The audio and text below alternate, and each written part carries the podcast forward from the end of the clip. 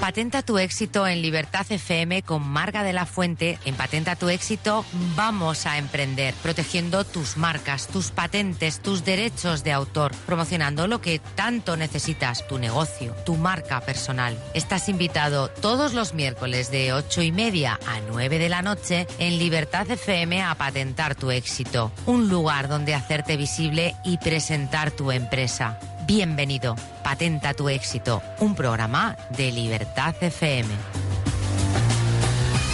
Y aquí estamos de nuevo. Buenas noches, queridos oyentes. Espero que hayáis tenido una feliz semana. Estéis teniendo una feliz semana porque todavía queda unos días y además un día de fiesta que vais a aprovechar para descansar y quizás para disfrazaros. Mañana es el 31 de octubre, día de Halloween, sinónimo de alegría, diversión para los pequeños, los mayores y también para las mascotas, que de eso va el programa.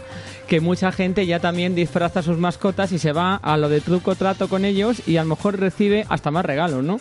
Porque tú qué crees, Cristina, buenas noches. Muy buenas noches a todos. Bueno, pues la verdad es que yo le daría la galletita, sí.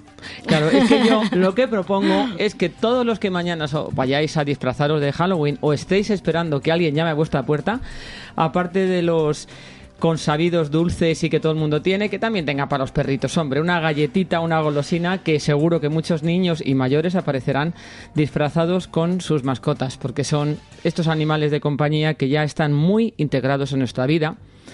Comparten disfraces, comparten alegrías y, ¿por qué no, las chuches? Hombre, claro, es la, alegría, el dulce. Pues nada, endulza tu vida. A disfrazarse todos. Endulza tu vida disfrazándote con tus perritos, mascotas, conejitos, lo que tengas, todos valen. Porque hay disfraz, además lo vemos en internet y en redes sociales constantemente, los disfraces tan bonitos, ¿no? Que tienen que tienen los perritos y los animales, que gatitos, bueno, de todo tipo. Yo creo que hay disfraces hoy en día absolutamente para todos. Pues nada, feliz Halloween, aunque hoy no lo sea, pero ya mañana va a ser y nos vamos a preparar todos, para disfrutarlo y pasarlo de maravilla. Pues como venimos eh, haciendo todos los meses, hoy tenemos el programa de emprendimiento animal.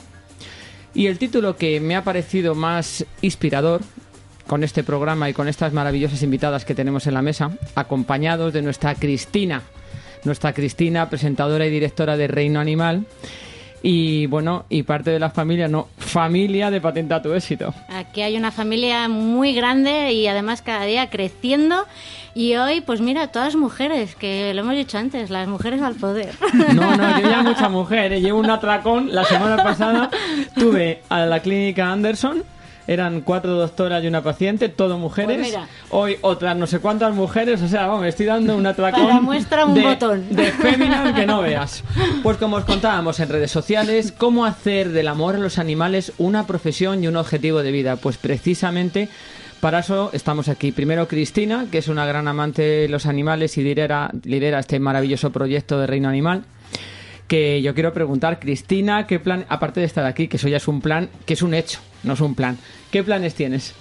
Bueno, pues mira, el plan reciente inaugurado ha sido un blog también en Hola, en hola.com, con lo cual tenemos Reino Animal creciendo y bueno, empezamos con el podcast, en la sección aquí también, en Emprendimiento Animal en Patenta tu Éxito, el blog y ahora también estamos teniendo un poquito de visos de tener también en vídeo, o sea, Reino Animal TV. No vas a poder, no vas a dar abasto, Cristina. No te van a ver en casa ni los perros ni los humanos. Sí, en vídeo me van a escuchar en podcast. Bueno, eso también es verdad. Te van a escuchar, se lo ponen de fondo doméstico ahí, los podcasts y una foto grande tuya y luego los vídeos. O sea, te van a ver en todos los tipos de medios. Mira, una pequeña curiosidad. Le mandé un vídeo de justo de un vídeo que hice a mi marido y estaba uno de los perros y lo escuchó damos fe porque lo grabó como el perrito miraba el teléfono y dijo, esta es mi dueña. Esta es mi dueña que ya es una artista de las redes y de los medios, ¿no? Total. Pues qué bien. Yo quería antes de empezar el programa hacer un, un, pequeño comentario que quiero que se repita durante este programa en octubre, quiero que se repita en noviembre, en diciembre y si es posible todo el año. En Navidad compramos animales y a veces como si fueran muñecos. Pero ellos crecen, tienen necesidades, hay que sacarlos a pasear, para que hagan sus cosas, a veces hace frío, está lloviendo, no apetece sacarles. Una mascota es una responsabilidad, pues es un miembro de la familia. Es como un niño. Tú no abandonarías o no deberías abandonar a tu niño en la calle o no deberías pues no llevarle al colegio porque está lloviendo. Yo quiero que seamos responsables y que esto lo tomemos como un abanderado todos los que estamos aquí y todos nuestros queridos oyentes que nos siguen en todos los medios, tanto en la radio en directo, podcast, redes, donde sea. Yo quiero, por favor, ese propósito que seamos responsables con los animales, que no abandones a un miembro de tu familia, al que sea, porque todos son lo mismo. Un perro va a ser un niño eterno. Siempre va a ser un niño y no se le debe nunca abandonar. Y si no estáis, no estáis con ese propósito o no queréis o pensáis que no vais a poder llevarlo a cabo, comprar un peluche o comprar un juego de mesa o comprar un trenecito o comprar otra cosa que no sea un ser vivo. Y, además, ¿sabes qué pasa? Que si quieren eh, ayudar, pueden ser padrinos, pueden ser voluntarios en los centros de acogida, con lo cual ahí mira todos los perros que pueden tener. No, no, que sí, o nada, pero por lo menos no hacerse cargo de algo que no vas a cuidar. Total. Este es el propósito que yo pido a todos nuestros oyentes y por eso este programa de emprendimiento animal que es, eh, bueno, pues los perros, como todos los que me conocen, saben que me vuelven loca y tendría mil, no es posible. Tengo ya uno maravilloso que se llama Mico. Mico, te doy buenas noches, que estabas por ahí. No sé si me estás escuchando, pero te digo, a ver si soy como el perros perritos de Cristina, que te quedas ahí en bobo. Bueno, pues vámonos ya con el programa, ya sin más, pero sé, propósito, cuidar a los animales. No son muñecos, amigos son personas también. O humanos, personitas, personitas, vamos a dejarlo en eso.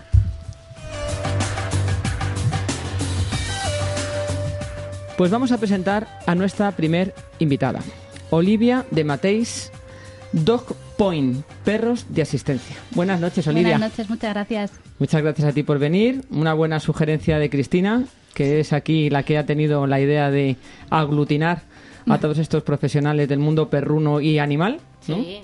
Sí, sí, todas grandes personas y profesionales. Por eso, por eso. Y vamos a conocer a Olivia. ¿Quién es Olivia? Bueno, pues una presido la asociación Dog Point, empezamos en 2015 y realmente hemos ido evolucionando con, con la asociación. Al principio trabajábamos con perros de protectora y educación asistida con animales, pero nos encontramos, no me encontré yo en concreto con, con los niños con TEA, con trastornos del espectro autista, un poco de golpe y me enamoré. Fue amor a primera vista y bueno, a partir de ahí empezamos a encontrar fórmulas para poder ayudar más a ellos y a las familias y bueno, hemos ido creciendo, no dejamos de crecer con, con el proyecto. Pero de ¿Cómo llegas a eso? ¿Quién es Olivia? Es que no me, ha, dicho quién es Dog Point, pero ¿quién es Olivia? Nosotros queremos saber siempre quién representa, quién es la humana o humano que representa a este proyecto. Pues mira, soy una persona que adora su trabajo con todo el corazón, no paro de buscar nuevas formas de crecer porque me encanta lo que hago, pero porque me encanta aprender cosas nuevas y contribuir más. Ahora estoy sacando psicología, de hecho, la carrera. Venía de magisterio y la estoy sacando, en vez de hacerla en dos años y medio en lugar de en cuatro que ya llevo la mitad de la carrera aprobada, o sea que muy bien. Y eso, una persona que apasiona, apasiona de su trabajo, me, encanta. O sea que vienes del mundo de la educación y el mundo de la formación, eso, es lo que un poco quería saber, ¿no? Porque siempre detrás de todos los proyectos está la persona. Entonces, siempre me gusta conocer a la persona y después el proyecto, no al revés. El proyecto viene después, ¿no? Es esa iniciativa. ¿Qué haces? ¿Cómo, en DocPoint, exactamente cómo funciona? Para quién va dirigida. Cuéntanos poco a poco el proyecto para que todos nuestros oyentes lo entiendan desde el inicio hasta lo que estáis haciendo en este momento. Vale, muy bien. Pues el centro de la actividad son los perros de asistencia para niños con TEA. Hoy por hoy eso es el centro, aunque no nos limitamos. El objetivo al final es ayudar a estas familias, familias de niños con, con TEA. Hoy por hoy es mediante los perros porque estamos especializados, pero estamos avanzando en nuevas fórmulas de poder ayudarles.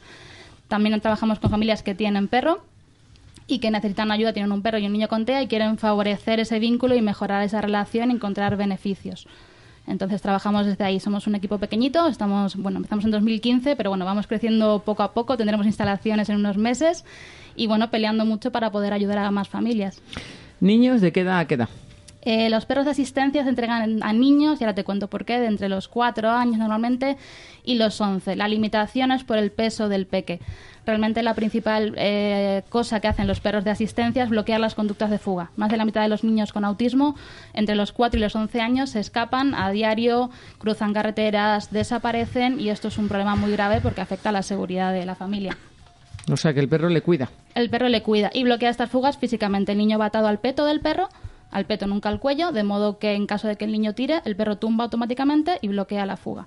Por eso son niños con TEA, porque a un adulto no podrías bloquearle con un labrador, por ejemplo, porque ah, arrastraría al perro y tendrías el, el bienestar del perro comprometido y no es nunca un punto. Olivia, ¿qué tipo de perros utilizáis? Nosotros trabajamos con labradores.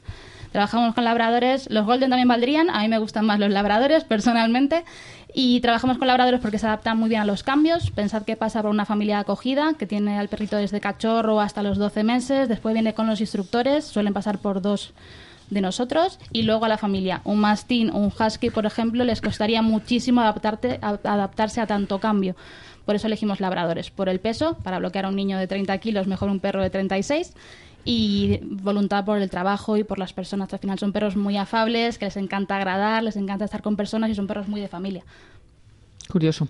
¿Cuánto cogéis a los perros? ¿A qué edad? Normalmente trabajamos con criadores que nos dan garantías de salud, que es importante para nuestro trabajo, y suelen llegar a los dos meses con nosotros.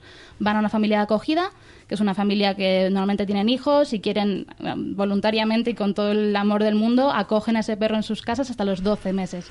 Es una labor que parece dura, todo el mundo dice, ¿lo voy a dar luego? ¿Luego tengo que darlo a los 12 meses? Sí, pero es aprender del amor sin propiedad, ¿no? Es poder querer a un ser y cuidarlo aunque no te pertenezca. Creo que es muy importante esto para los peques también aprenderlo, ¿no? El, el poder querer al perro y también descubrir un proyecto social y poder ayudar a otro niño que tiene otras necesidades y que le hace falta realmente ese apoyo. Muy bonito eso. Sí, es, para mí es importante. Lo hemos aprendido los que trabajamos con perros de prote, que hemos visto perros que los coges, los tienes en casa, los rehabilitas y los entregas a una familia y luego pueden llevar una vida normal. Al final lo aprendes ahí, ¿no? Y con perros de asistencia es lo mismo, sumándole el trabajo que va a hacer luego con el, con el niño. Entonces, la persona llega, o sea, hay familias de acogida Familia de para perros que luego van a ser el, el destinatario final, no es esa familia, sino No. es el niño que necesita ese animal que es el que va a ayudarle. Efectivamente, el perro está hasta el año con la familia de acogida, después viene con los instructores, empezamos el entrenamiento y solemos estar unos ocho meses de entrenamiento. Pero perdona, Olivia, que no Dime. entiendo una cosa que se me Perdóname. escapa. Es decir, llega a los dos meses a esta familia y esta familia no tiene que educarle, simplemente tiene que vivir en familia. A esta familia les damos pautas para que el perro llegue a los 12 meses sin miedos, sabiendo relacionarse con otros perros, no tirando de la correa preferiblemente. Cositas muy básicas que les damos un montón de pautas para que el perro poquito a poco vaya avanzando. Tienen un peto con el que pueden acceder a espacios públicos. Esto es importante. Cachorritos de labrador de entre los 4 y, y los 12 meses paseando por centros comerciales, por el metro, por diferentes espacios para que se acostumbren y lleguen al año. No necesitamos que lleguen educados, pero sí sin miedos, porque al año Sí, que están so- sociabilizados. socialización, Sí, que efectivamente. estén sociabilizados, que sepan moverse en sociedad, que los ruidos no les asusten, Sí, me imagino, que las multitudes tampoco, o sea, que tengan un comportamiento social, Sí. pues como cuando se enseña a un niño. Tal cual, tal cual. Al Es lo mismo, ¿no? Sí, sí, sí. Igual. Queremos un perro joven de 12 meses, eh, sano y feliz. No queremos un perro con miedos. Un perro con miedos es más complicado de rehabilitar, sobre todo si quieres la fiabilidad que tiene que tener un perro de asistencia que va a entrar en todas partes y tiene que apoyar al niño. Imagínate un perro que se nos asusta con el niño atado. Podría ser un drama aquello. no, claro, Entonces, podría incluso hacerle daño que se cayera Sí, al suelo. Salir claro, corriendo, sí. bueno, puede ser complicado. Entonces al año tienen que llegar sobre todo sin miedos. Tienen protocolos, tienen mucho apoyo para esto. A partir del año vienen con los instructores. Aquí estamos hablando de ocho meses de media de entrenamiento que son en los que realmente entrenamos al perro y le enseñamos todo lo que tiene que hacer, tanto como de obediencia, de pasar desapercibido en un restaurante durante dos horas, como la parte de habilidades específicas para, para el niño, para su niño en concreto ya. Qué interesante. No, no, es Y la gente es maravilloso. Y además, cómo estarán las familias de recibir ese perrito que saben que va a ayudar a su hijo o a su hija y que, bueno, imagino que los niños además enseguida se emocionan muchísimo, ¿no? Es, la vinculación con el niño depende del peque. Hay peques que es automático. Estamos hablando de niños con TEA y hay mucha, como se habla mucho de los beneficios de los perros para los niños con TEA en general. Creo que es importante marcar, uno, que no hay nada demostrado científicamente sobre todo esto, ¿vale? Sí que estamos viendo eh, unos avances muy grandes con la vinculación, pero es algo que trabajamos. Si dejas a un niño con TEA con un labrador cachorro, puede ser que salga bien. O puede ser que tengas un niño que es muy activo, por ejemplo, tirándole la pelota al perro todo el rato y tener un niño activo y un perro activo y que nada funcione. Entonces, estamos detrás los profesionales eh, trabajando con las familias mano a mano para que la adaptación sea realmente buena. No, no es automático esto y realmente los beneficios dependen de todo el trabajo que hay detrás. Sí, me imagino que es un trabajo como todo, ¿no? Y habrá algún caso que a lo mejor pues hay que buscar un perro dis- distinto, ¿no? Sí, efectivamente, cada no- perro se claro. elige con, con la familia. No, no, cuando tenemos los perros más avanzados, vemos una familia muy activa. Tengo una familia que va al campo todos los días, tiene una perra que es súper activa, porque quieres que camine tres kilómetros y luego ancle las fugas de la niña y luego bloquee una crisis. Entonces necesitas un perro más activo. Familias más tranquilas tienen perros más Sí, tranquilos. es lógico, cada uno, claro, y además dentro de Los TEA, que ya me, me he leído, autismo, síndrome de red, síndrome de Asperger, hay muchos. O sea, hay muchos, muchos, es un eh, espectro, como, eso, como dice eso. la Sí, tipología, es un espectro palabra, y, no, y no hay dos iguales. Claro, y no tienen que ser, y tiene que ser un poco el tipo de perro a la medida de lo que necesita el niño. Efectivamente, tanto el carácter del perro, el temperamento, como eh, las habilidades que entrenamos. También se entrenan habilidades específicamente para cada familia. Nuestra vinculación con la familia no acaba cuando entregamos al perro, es decir, una vez entrego al perro, que es un proceso de formación de la familia también, vamos a estar ahí toda la vida. Vamos a estar cada dos veces al año, por lo menos, visitándoles, viendo qué nuevas necesidades tiene, porque tenemos niños que con cuatro años no se autolesionaban, que con o- 10, 11, la preadolescencia es crítica, empiezan a hacerlo. Depende del peque, va a tener nuevas necesidades y vamos a estar ahí nosotros para apoyar a la familia a que adapte al perro, digamos, al peque. ¿Y qué pasa si el niño cumple 11 años? ¿Ya no tiene el perro? El niño, el- el- normalmente las familias van a tener al perro hasta que el perro muera, ¿vale? Esto vale, es quiero una- decir que no le coges el perro, o sea, a partir de los 10 de los no, 11 no, no, no, años... no, no, no, para nada. Lo que suele pasar es, lo que pasa siempre vaya, es que las conductas de fuga desaparecen con un perro de asistencia, porque pensad que bloqueamos esas fugas el 100% de las veces y además hay una vinculación trabajada Claro. y acaba habiendo una Y se vinculación queda con el como un perro. animal de compañía. Como no, si- le entrenamos nuevas habilidades. Ahí está, ahí está el. Nuevas habilidades dentro de la familia. Claro, dentro de la familia, Por eso sí, digo, pero que se queda como un miembro más de Es la un familia. Eso es, sí, el perro podría, si la familia quisiese, darnos al perro cuando se haga mayor, pero vamos, si le preguntas a cualquiera de mi familia te va a decir que ni de broma. O sea, que nunca jamás nos van a dar el perro. Yo desde luego me ato con el perro y vamos, me- no, me, no me lo coges No, no, el no. perro, me tenéis que matar, vamos. No. Tiene que venir la policía a quitarme el Sí, perro. sí, los geos dicen por aquí. Sí, sí, tal cual. Los perros se van a quedar ahí para, siem- para siempre todo lo que duren y para el niño es una muy buena experiencia de perder a un ser querido. Aunque cuando llegue el momento de, de la muerte del perro es algo que le va a pasar en su vida y que, bueno, es un buen ensayo, entre comillas, es lamentable, pero De afrontarlo. sí, hay que aprender a afrontarlo también. Un propósito, Un propósito. uno. eh, pues crecer con el proyecto y crear un espacio donde puedan trabajar personas con autismo. ¿Qué pedirías a los demás que te están oyendo ahora mismo? Eh, Una cosa también. Porque esto es un test, ¿eh? Esto no es pregunta larga. Difusión, pediría difusión, porque si nos conocen podemos llegar a más cosas. Pues muchísimas gracias, eh, Olivia de Mateis. Vamos a seguir, vamos a seguir con Dog Point, pero ahora con otra invitada. Muchas gracias. Pues siguiendo en la línea para conocer mejor esta maravillosa asociación Dog Point, tenemos a Noelia Fernández, usuaria de perros de asistencia. Hola. Buenas, noches, Noelia, y bienvenida. Gracias. Muchas gracias por Gracias. estar aquí. Cuéntanos tu historia. Bueno, pues yo soy una mamá de un niño con TEA que tiene ya 10 años, al que, bueno, el diagnóstico nos llegó con 4. bueno, ha habido una evolución del niño durante todo este tiempo eh, y un día una compañera de trabajo me habló de este tipo de perros. Eh, indagando, indagando, indagando, llegué a Olivia. Y hace dos años y medio que tenemos a Brownie en casa. ¿Cómo ha vivido tu hijo? ¿Me puedes contar un poco la historia desde el inicio, cuando aparece Sí, este maravilloso perrito Sí. a casa? Es un perrito, ¿no? sí, es un un perro, chico. sí, sí. Pues nada, el primer día Olivia no nos había dicho nada, que ella tenía el perro. Eh, llegó a casa y se nos presentó el perro entrando como un loco en la casa, como diciendo, ¿y esto qué es? Y nada, pues ahí, imagínate, todo el mundo llorando, porque es que era lo que estábamos esperando. Un añito tenía. El perro sí tenía un año, Claro, claro. porque es cuando, Claro, sí, sí. claro, sí. cuando la familia Sí, acogida eso es. ya empieza, Eso digamos, es. a estar ya con la familia final. Eso es, eso es. Y nada, y a partir de ahí, pues eh, empezamos, estábamos haciendo terapia con Olivia también en casa, con su perrita india. Y bueno, eh, en vez de usar a India, empezamos a usar a Brownie, a venir a casa a hacer terapia. Pues así el vínculo con el niño lo íbamos a ir reforzando. Nada, pues poco a poco empezó el entrenamiento y entonces al niño le marcamos objetivos eh, muy fáciles de conseguir para que poquito a poco el perro fuera entrando en casa. Entonces era, eh, vamos a ver, si esta semana me haces los deberes todos los días, te pongo un ejemplo, el fin de semana lo pasa Brownie aquí. Y así poco a poco, poco a poco, los objetivos más complicados, hasta que, bueno, pasa la Semana Santa, eh, pasa ciertos días de Navidades y hasta la entrega. O sea que el, el perro entonces, eh, Noelia, no estaba siempre con vosotros. No. O sea, era una motivación, Sí, lo usamos como motivación. como una motivación para llegar al, al- al objetivo final de Adrián, que era Sí. ayudarle a través del perro, pero Sí. si haces esto, pues el Sí, perro se queda. Si eso haces no sé qué, vamos a darle una vuelta. Claro, claro, porque estaba pasando por una época un poco de bache el niño y entonces por una forma de reforzarle era ese. ¿No? Y de motivarle, maravillosa, Claro, porque claro. además los animales gustan tanto y si te gustan, Claro.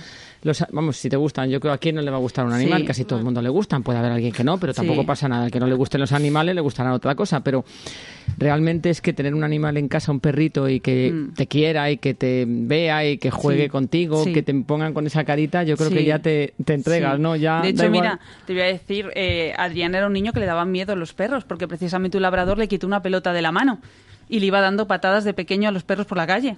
Fíjate qué curioso. Sí, y nada, fue conocer este tipo de perros y vamos, es que ahora cualquier perro que vea la ahora hay que frenarle, vamos, cualquier perro que vea en la calle se va por él. lanza, ¿no? Sí, claro, pero nunca sabes el perro cómo es, No, claro, claro, claro. hay que ponerle un límite. ¿Y cómo está ahora Adrián? ¿Cómo se comporta con su perro y cómo ha evolucionado gracias a él? Pues mira, eh, Adrián era un niño que no te mantenía la mirada, un niño que no socializaba nada, un niño al que le costaba salir a la calle, con muchas crisis y todo esto ha cambiado, con fugas, con muchas fugas. Con muchas fugas. Sí, a los dos meses de tener al perro en casa las fugas desaparecieron.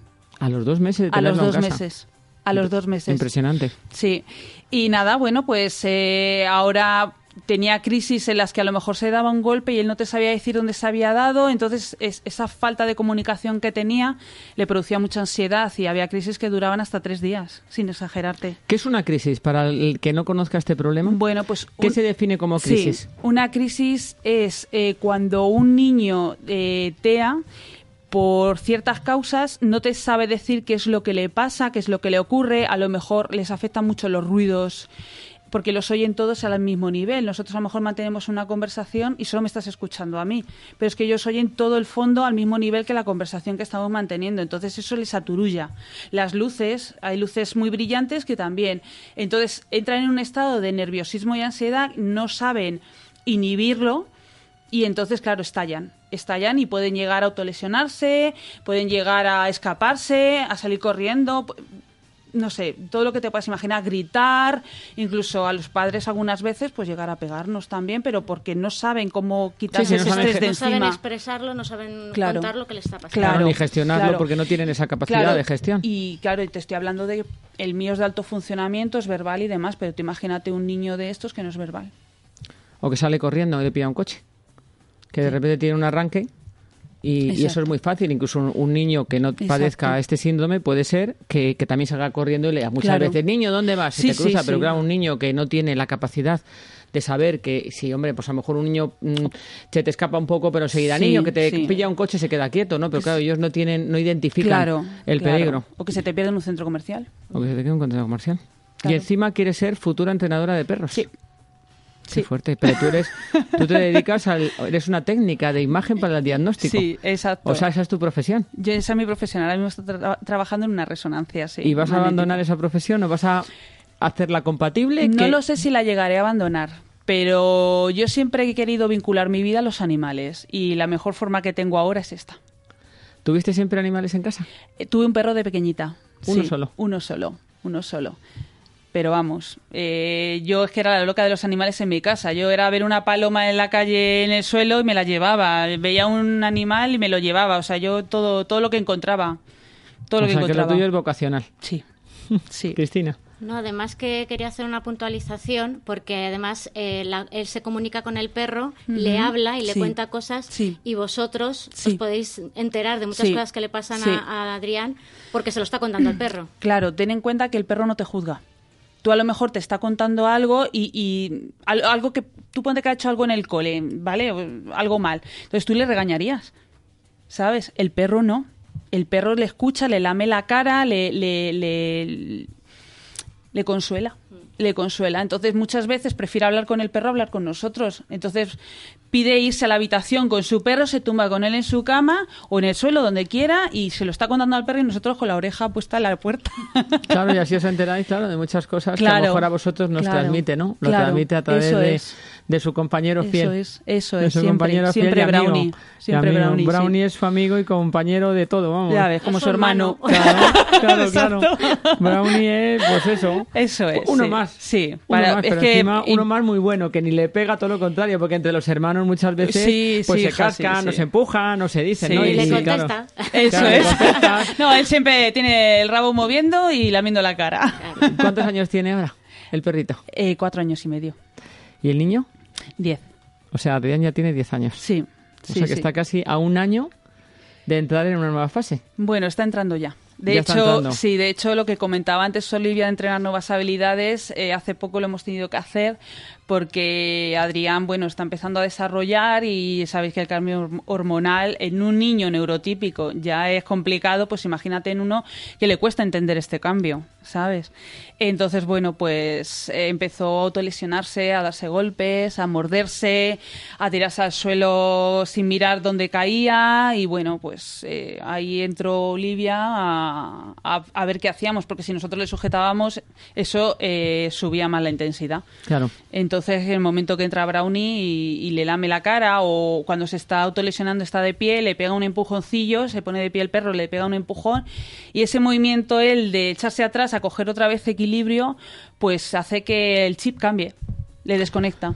La verdad que es sorprendente y, y me deja sin palabras. Ya de por sí es difícil educar niños sin, digamos, sin pequeños problemas o sin trabas, unas pequeñas trabas. Encima tener que educar a un niño con, con TEA, pues es que realmente la familia sois unos héroes. Los que son la familia, desde luego, lo primero, y los que están alrededor que ayudan Sí, a que podáis normalizar una situación que no es normal. exacto, un Porque, pilar importante. claro, sí. Exactamente, normalizar lo que, lo que no lo es. Sí, ¿Tu fuerte cuál es? ¿Cuál es que es, que es tu fuerte, Noelia? yo creo que es mi tesón y que no me rindo. Muy bien, mira, esa es una cualidad de los emprendedores muy buena. Sí, Esa es la verdad. Yo siempre digo que, que, Sí. que llega el que cae y se levanta y con más ímpetu Sí. y con más energía, Hombre. porque tú puedes ser muy listo, pero como no tengas ese... caer puedes caer y yo caigo, o sea, no, pero siempre tengo miro para adelante y digo, ¿y a partir de aquí qué? Y ahora pídeme un deseo. Un deseo, tolerancia. Tolerancia Solo eso, tolerancia. en el mundo. Y sobre todo con estos niños. Con y no vale. Tolerancia con ellos, Sí. sobre todo. Sí, ¿Tú crees que la gente los juzga? sí, mucho. Sí. A ellos y a los padres, siempre. Qué horror. Siempre. ¿Pero por qué? Pues porque la gran mayoría... mm, esto no es como un síndrome de Down, que tú ves las características físicas de un síndrome de Down. Te pongo ese ejemplo. Ellos no, son niños como otro cualquiera, con, con sus eh, ojos de verdes, de- azules, tal, y no tienen eso está dentro, o sea, no, no, no, no es físico. Entonces, claro, lo que piensan es que son niños mal educados, padres que somos consentidores y lo único que ven es una mala educación. Bueno, lo que entonces hay que hacer es eh, romper esas malas creencias Sí, y esos barrera. tópicos equivocados Exacto. y divulgar, porque muchas veces Exacto. quizás se juzga lo que no se conoce. Entonces Exacto. no es maldad, simplemente es desconocimiento. La- la- el, des- Ignorancia. Sí. claro, el desconocimiento es muy malo para todo en la dar vida. visibilidad. Exacto, exacto. Lo que hay que hacer es que, se- que haya más divulgación, que sepan qué características tienen y cuando tú veas a este niño seas capaz de identificarlo. Pues como cuando ves una persona que no puede andar y le abres la puerta porque no puede abrirla. Entonces exacto. que no veas como esa pequeño de- ese pequeño defecto físico que nos puede pasar a cualquiera como una traga, sino simplemente que asumas que es algo normal. Eso es. Es algo que está ahí y bueno, que son niños que se pueden valer el día de mañana y que no son niños que vayan a estar, no sé cómo decirte, eh, impedidos para hacer No, una vida normal. o sea, personas totalmente autosuficientes. Claro, efectivamente. Y algunos que llegan muy lejos, no ca- solamente eh, autosuficientes. Exacto, cada uno con sus características como lo somos los demás. Algunos son realmente, vamos, eh, pequeños héroes y adultos. Sí. héroes adultos que Sí. llegan muy lejos, más que muchos que Sí. no tienen esa traba. O sea, que ánimo y muchísimas gracias. Te agradezco mucho esta inspiradora entrevista porque la verdad que oírlo de, de, de- de Olivia, todo lo que es la asociación, me parece mm, conmovedor, pero oírlo de una madre y vivirlo en primera, en primera mano de ti y con tus palabras, yo creo que es muchísimo más enternecedor y muchísimo. Y llega hasta más, fíjate lo que te digo. Seguro, seguro. Pues muchas gracias y muchísima suerte. A vosotros. Pues ahora vamos con otra de nuestras heroínas de la noche, porque esta mesa está llena de heroínas, ¿eh? Rosa Chamorro, Policía Nacional y presidenta de la asociación Eure Héroes. Uy, ya es que se me traba. Yo estoy ya tan emocionada con este programa, ¿eh, Cristina? Total. Héroes de cuatro patas. Rosa, buenas noches. Buenas noches. Y muchas gracias por venir. A vosotros. Y estamos deseando irte. ¿Quién es Rosa? ¿Cómo decides ser policía y tu historia? Que siempre el perfil humano nos interesa mucho. Bueno, pues en, a colación con el programa, principalmente Rosa es una loca de los animales, una gran amante de los animales y luego ya en segundo plano es Policía Nacional. Muy bien, me parece esa puntualización perfecta, ¿no? Eh, bueno, pues eh, la verdad es que llegué a, a ser policía nacional un poco tarde, ¿no? No, no entré joven, pero fue, mm, digamos, un, un proceso un poco largo de darme cuenta que, que me gusta ayudar a, a las personas, me gusta mucho más ayudar a los animales y, y bueno, pues eh, trabajé muchos años en la empresa privada, pero bueno, a mí me motivaba más el cómo podía ayudar, ¿no? A, a las personas y qué podría hacer.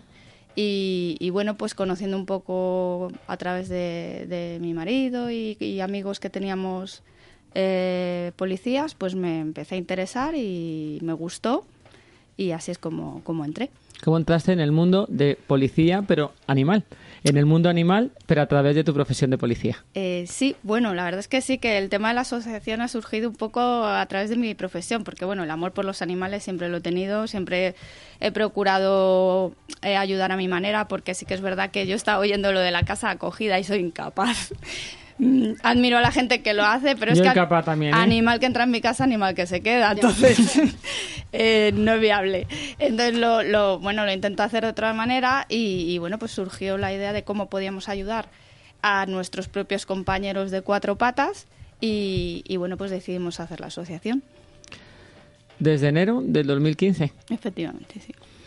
Entonces estos perros, estos animalitos de cuatro patas que tanto nos gustan, llegan a la policía. Cuéntanos, porque nos estarán escuchando nuestros oyentes y mucha gente muy interesada en conocer ese proceso, es decir, cómo se elige un perro para que trabaje para la policía o para las... Eh, me imagino que es solamente policía los perros que están en tu asociación o también son perros de otros cuerpos de seguridad del Estado. De otros cuerpos, eh, como Fuerzas Armadas, Guardia Civil, incluso a grupos de rescate o empresas también de seguridad privada. O sea que cogéis todo. Todo. Cualquier Perro de perrito de cuatro patas que haya trabajado Sí. y que tiene que jubilarse sí. como todos. Bueno, y no se nos ha dado el caso todavía, pero incluso algún perro de asistencia que, que bueno, pues que tuviera que buscar familia nos encargaríamos. Pues mira. ¿eh? esto es una buena cosa para colaborar.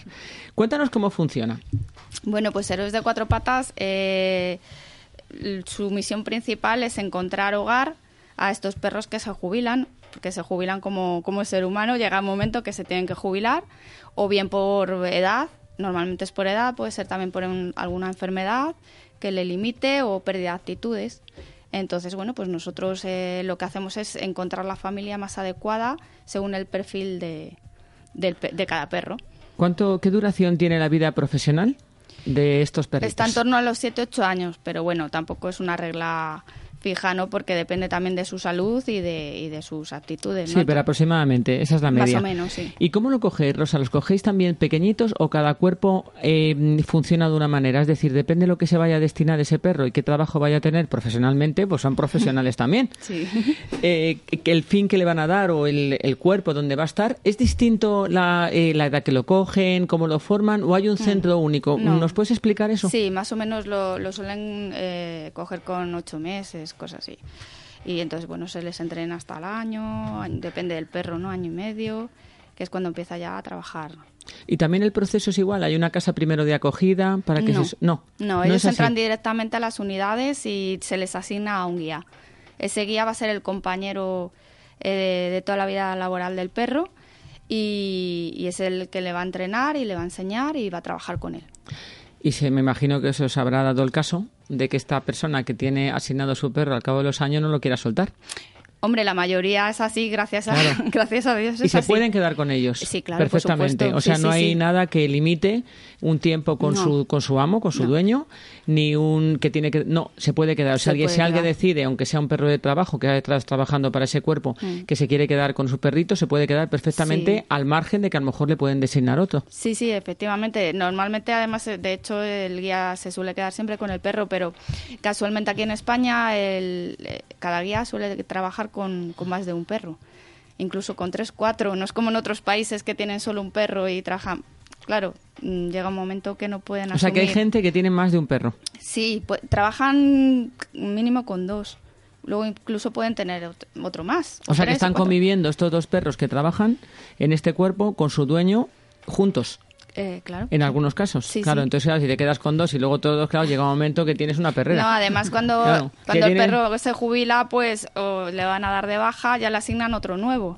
Claro Entonces ya se junta. No, claro, se juntan, no, ya te digo, una perrerilla propia o una mini asociación. Claro, no conocemos guías que tienen incluso siete perros, pero eso no, Siete lo, perros, no wow. es lo normal, ¿no? Que, que no puedes hacerte cargo de tanto de Oye, tantos perros. Pero me imagino que el apego es tremendo, claro, estás siete, Sí. siete años con un perro, estando día a día con él, trabajando con él, viviendo con él, es casi, vamos, yo no sé, yo tendría una acumulación que ya me echarían hasta de mi comunidad, porque dirían, "Esta- que se vaya al campo a vivir, que se vaya al campo. Claro, yo por eso no me hago guía, no, no, no, no, no lo veo. Tú tienes perros, Rosa. Yo tengo cuatro. Cuatro perros, mismo, te he oído sí. antes. He llegado a tener cinco a la vez. o sea. ¿Y cómo son tus perritos? Cuéntanos sobre ellos. Bueno, pues... eh, ¿Son jubilados? Tengo un jubilado, porque claro, ya es que digo, si estoy en la asociación tengo que tener un jubilado. Hombre, claro, eso, ju- vamos, tiene tengo que dar uno. ejemplo. Claro, claro. Y sí, es un labrador y se llama Byron, era eh, detectaba drogas y bueno, pues se jubiló porque, como les comentaba a, la- a las compañeras, pues era muy, muy mimoso y no quería trabajar. Entonces solo quería caricias, se despistaba y no, no se centraba en lo que tenía que hacer. Entonces, Chico bueno, pues... listo.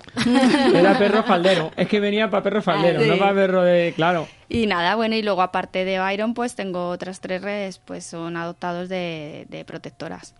¿Trabajáis eh, con algún tipo especial de perro normalmente? Igual que, por ejemplo, me hablaban eh, de labradores, en el caso de la asociación anterior. Eh, la vuestra, ¿qué tipo de perro normalmente tiene? ¿Son pastores? No sé, ¿tenéis Sí. un, un prototipo de perro normalmente o una raza? Bueno, vamos a ver. eh, actualmente, pues, cualquier perro podría, siempre que reúna una serie de características que los guías eh, necesitan que tenga. Bueno, pero bueno, sí que es verdad que por, por las razones de, del instinto de caza y presa que tienen algunos perros, como es el pastor alemán o el, el pastor belga malinois, que son perros de trabajo puro y duro, no, pues se utilizan bastante. Entonces, pero bueno, eh, hay de todo tipo de razas. Hay golden, labrador, braco, eh, no sé, de todo tipo. Yo he visto hasta perros de aguas. Sí, perros de agua se utilizan mucho Mm. Sí, también. los sí, he visto sí, yo sí. también. En la fiesta, que hicisteis una fiesta hace poco de la policía en el Retiro, Sí. en el Paseo Central, y Ujú. además estaban pues una representación de todo y estaban los eh, dueños con sus perritos y había perrito de agua, había eh, muy bonitos, había eh, golden, Sí. había pastores alemanes, o sea, había, bueno, no demasiada variedad, pero bueno, por lo No, menos cuatro o sí, cinco seguro, Incluso ¿no? Jack Russell eh, también hay un par de ellos. Porque vi uno que dice que cada uno hace lo que, lo claro, que su, puede. su función Este, pues, ellos. por ejemplo, se mete debajo de los coches Mm. para ver si tienen bombas. Claro, cada uno tiene su función y entonces, bueno, pues si ellos tienen esas características que busca el guía, pues incluso hay guías que ya están eh, eh, sacando perros de perrera para, para trabajar con ellos. Entonces, bueno, Claro. Desde luego se tienen que jubilar con honores, ¿eh? Porque Pues estos sí. sí. que son unos héroes. Estar buscando explosivos, drogas y muchísimas cosas horrorosas. De, sí, o sea, incluso personas. Per- bueno, eso ya, sí, pero incluso las personas, pues fíjate, también, o sea, la labor que hacen encontrando gente que se ha perdido en la montaña, niños, o sea, es, eso sí que son héroes de verdad. Yo creo que se quedan cortos, por mucho que los que estemos aquí tengamos buenos propósitos, estos realmente deberían jubilarse, pero con todos los honores. ¿eh? Les debería quedar una pensión, pero grande, vamos.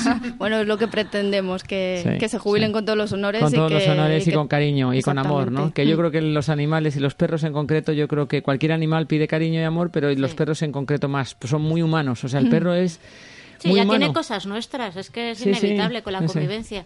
Y además me gustó mucho en el, en el desfile como en el coche de policía iba un perro en Sí. el capó Sí. Sí.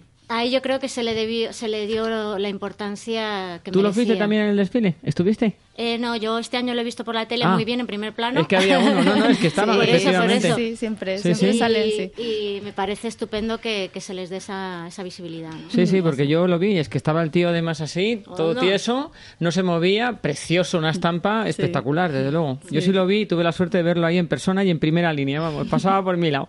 Qué bien. Cuéntame, Noelia, un sueño. Rosa. Digo, Rosa, uy, Noelia. ¿Y aquí quién es Noelia? Si no hay ninguna Noelia. Uy, uy, uy. Tu Un sueño. Sí, Bueno. Noelia. Claro que hay una Noelia. Es que Noelia me ha dejado muy impactada y quiero que todos se llamen ya Noelia.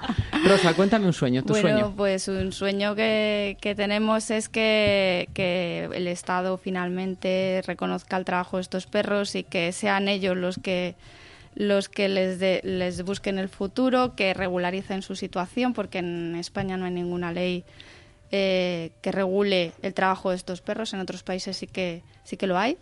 Y entonces, bueno, pues es el, el sueño que tenemos, que, que- que sea como, una, como un humano y que su trabajo, ya que lo está haciendo igual que un ser humano, pues se regule y tenga sus, sus, eh, pues sus ventajas, Sí, sus sus reconocimientos, su reconocimiento, todo. su- todo ¿Qué país? que ¿Qué país va por delante en este, en este? Bueno, nosotros estuvimos en la ONU en Viena presentando nuestro proyecto y allí conocimos eh, cómo trabaja la policía eh, con los guías caninos de allí y, y, bueno, para empezar tienen su propia ley que regula su situación, cada guía tiene nada más que un perro, es obligatorio que se lo lleve a su casa, o sea, no, no existen los caniles y bueno, pues nos gustaría eso para, para nuestros perros también. Pues otro objetivo y otro propósito de hoy. Hacer eso, conseguirlo. Ojalá. Intentar llegar Estamos a en objetivo. ello. Si pudieras tener un superpoder, ¿cuál sería?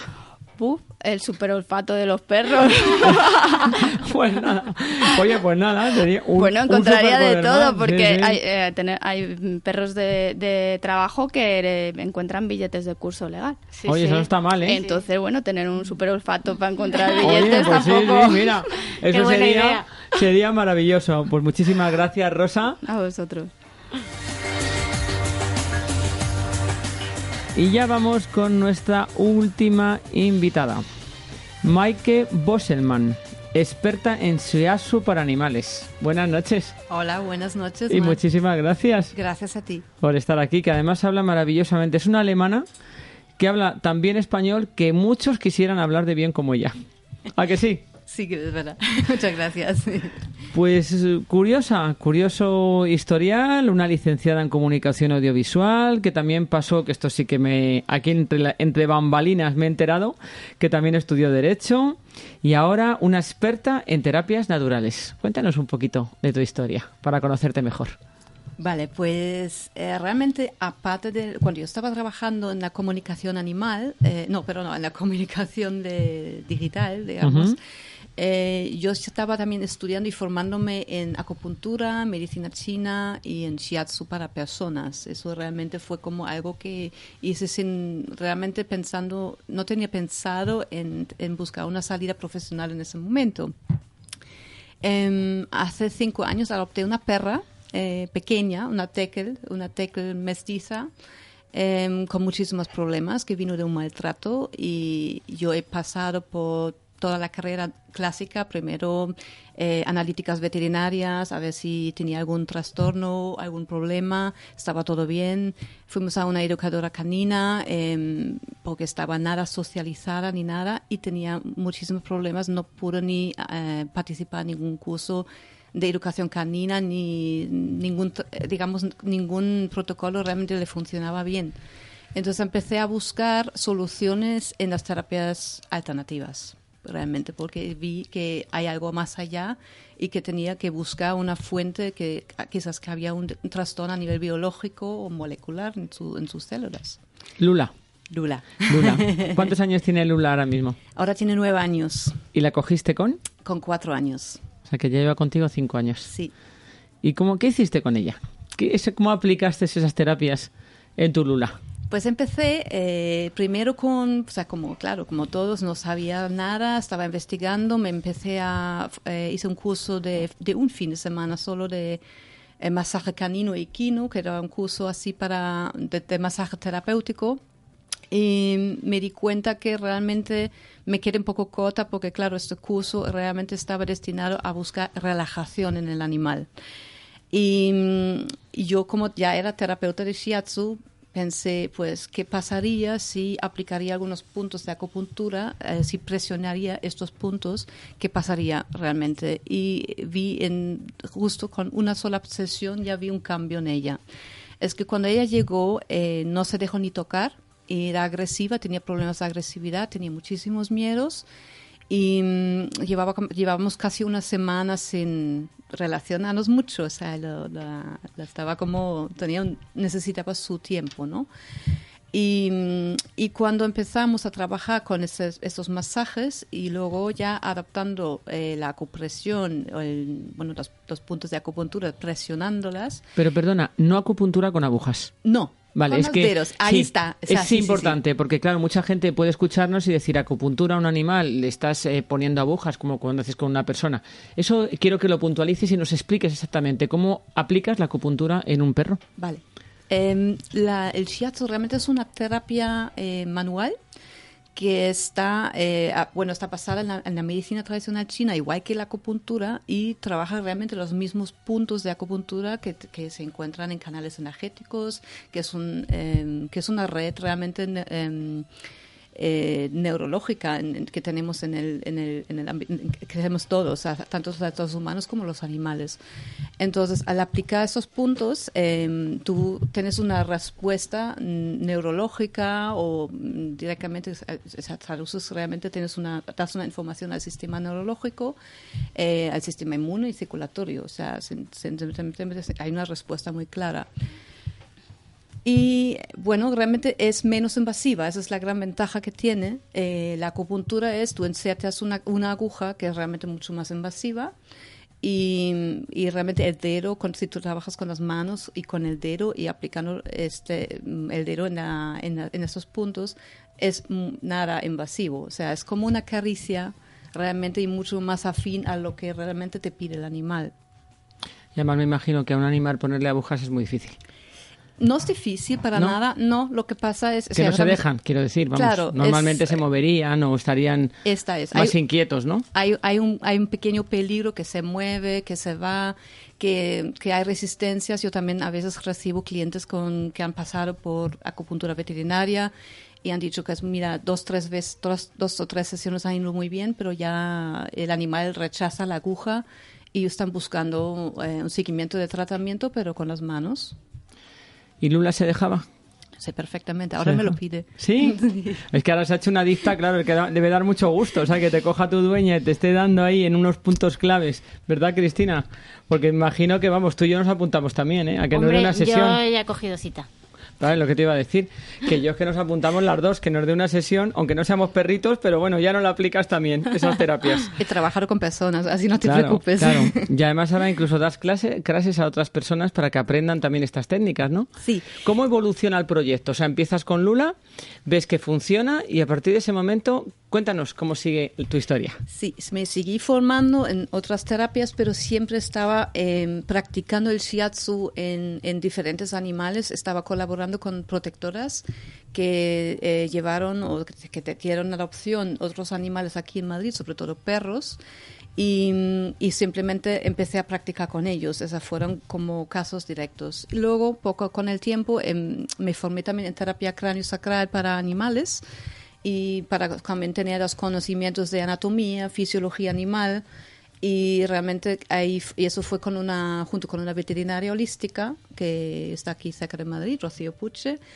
y la verdad que eso fue un gran paso para mí para realmente ver que bueno que mm, se puede desarrollar la técnica mucho más para animales y cuando vi además que no me había inventado nada porque esto existía ya en otros países desde los años 80 eh, había el shiatsu animal ya en, en, Estados Unidos, en Inglaterra, en mi propio país, en Alemania, en Holanda, en Suiza.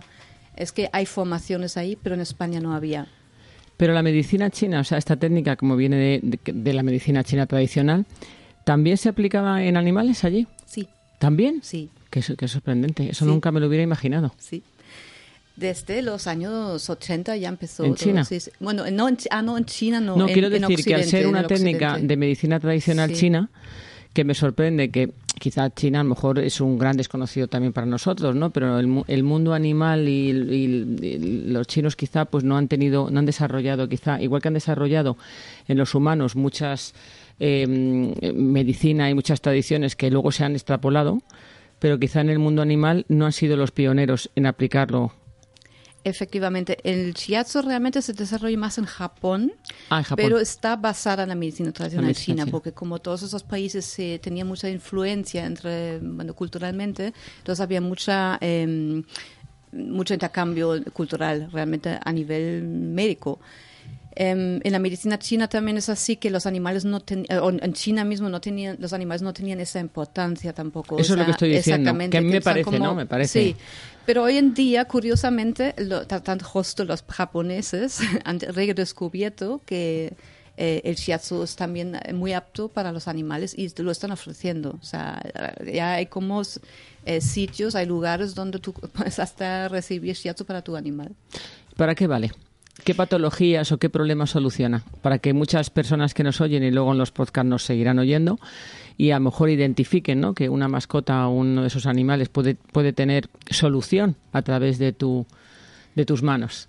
Empezando por el comportamiento, que vi en primera mano en mi perra, que mejorado muchísimo, se ha rehabilitado por completo. Es una perra que no tiene ya realmente, eh, bueno, ha- realmente ha- se ha, eh, ha, ha descubierto que es realmente perra ahora, ¿no? Puede vivir la vida de una perra y se expresa de esa manera. Luego también a nivel locomotor, móvil- problemas de movilidad, problemas del sistema inmunológico, Em, me llegan casos a veces con problemas digestivos, animales mayores, enfermos crónicos, es que hay de todo realmente, es, es bastante O sea que a través de esta, esta técnica podríamos decir que se pueden resolver problemas físicos Sí. y psíquicos. Sí, de comportamiento, de miedos, de fobias, de bueno, pues animales que, bueno, o que simplemente no han podido, no han sido maltratados, pero tienen problemas, ¿no? Que todo tú conoces mucho, Cristina. Bueno, claro, es que mm, eh, partimos con cómo nace el, animal, ¿no? En- y luego lo que aprende. O sea, hay una parte innata de genotipo y luego está todo lo adquirido. Entonces, ahí hay veces que si el adquirido también es malo, pues si el perro también es un poquito débil de mente, como digo yo, pues al final se la agudizan todas estas cosas, ¿no? Exacto, está, eh, somos más capas, no somos solamente físico.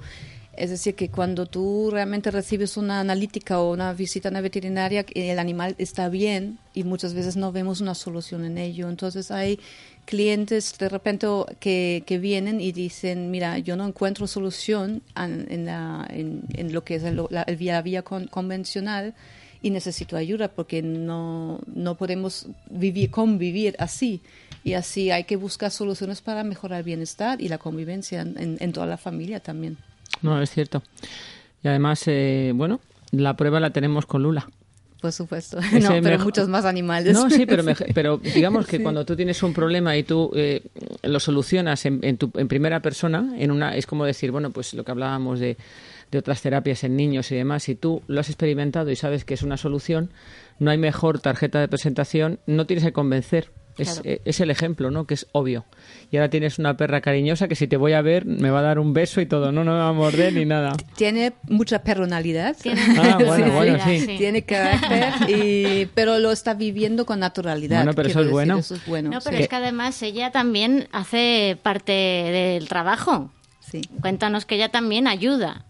Eso es verdad. Ella me acompaña en los cursos de formación Bueno. y es como realmente la maestra del, del curso y, se, y enseña realmente también a los alumnos de, donde están los, pun- eh, los puntos realmente relevantes para ella, que pues por ejemplo si tiene alguna eh, un, un problema digestivo o una alteración por ansiedad por el momento, eh, eh, cuando tú aprietas algún punto, eh, a veces hay, es que hay unos puntos que están relacionados con, con todos los órganos y tú puedes realmente detectar donde hay un desequilibrio energético en este órgano, donde hay una alteración en el sistema nervioso en ese, en ese órgano. Eso todo eso puedes ver.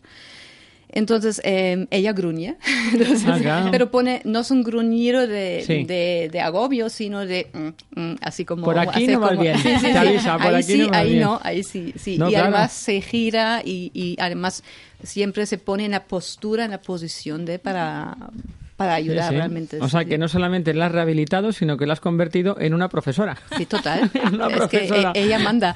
que te acompaña a todo. ¿Cuál es la cualidad que más admiras en un perro? La fidelidad total, la- el, el amor incondicional que te, que te llevan realmente. Y en una persona. En una persona que lo admiro es em, la capacidad de, de poder superar un problema. Muy bien. Vamos a envi- enviar un beso a Belén francés. ¿No te parece?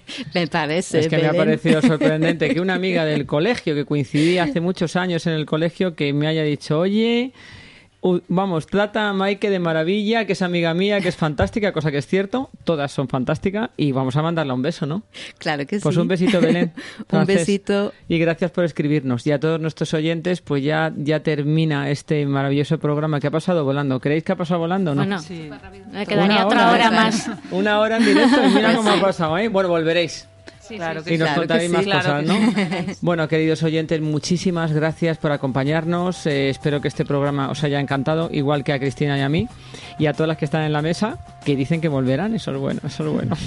Muchas gracias. Feliz Halloween. Poneros guapos, iros con los perritos y divertiros, pasarlo bien, que hay que disfrutar mucho, que la vida es maravillosa. Buenas noches. Buenas Hasta noches. el próximo Buenas miércoles. noches. Chao.